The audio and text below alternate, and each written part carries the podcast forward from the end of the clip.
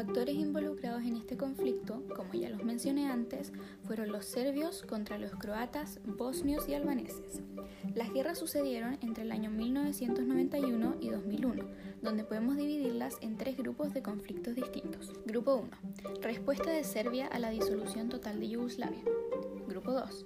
Guerras durante la disolución de la República Federativa Socialista de Yugoslavia, en donde podemos encontrar la Guerra de Eslovenia, la Guerra de Croacia, la Guerra de Bosnia y la Guerra Croata-Bosnia. Y el último grupo, guerras durante la disolución de la República Federal de Yugoslavia, en donde encontramos la Guerra de Kosovo, el conflicto del sur de Serbia y el conflicto de Macedonia del 2001. Como pueden ver, son muchas guerras, por lo que yo voy a explicar de forma más general este conflicto.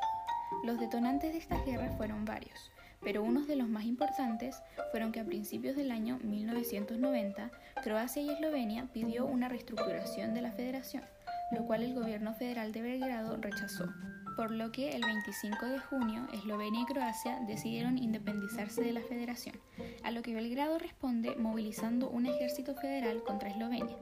Otra de las causas es que los serbios en marzo de 1991 declararon su separación de Croacia, lo que produjo un sentimiento de contagio por parte de las otras repúblicas. Y una de las causas externas fue que gracias al derrumbe de la Europa comunista se destruyó el ideal comunista, que era un poderoso fundamento de la Unión en Yugoslavia. El choque entre el nacionalismo serbio y croata provocó que estas guerras fueran muy violentas.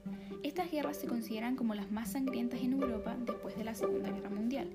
Según la categoría de Kalduch, este conflicto está calificado como no bélico, ya que dejó a más de 130.000 muertos y a millones sacados de sus hogares. Las guerras yugoslavas terminaron con gran parte de la antigua Yugoslavia. Hasta se dice que el país fue desmantelado, destrozado y saqueado por su propia clase política, dejando a la antigua Yugoslavia en pobreza, desorganización económica e inestabilidad.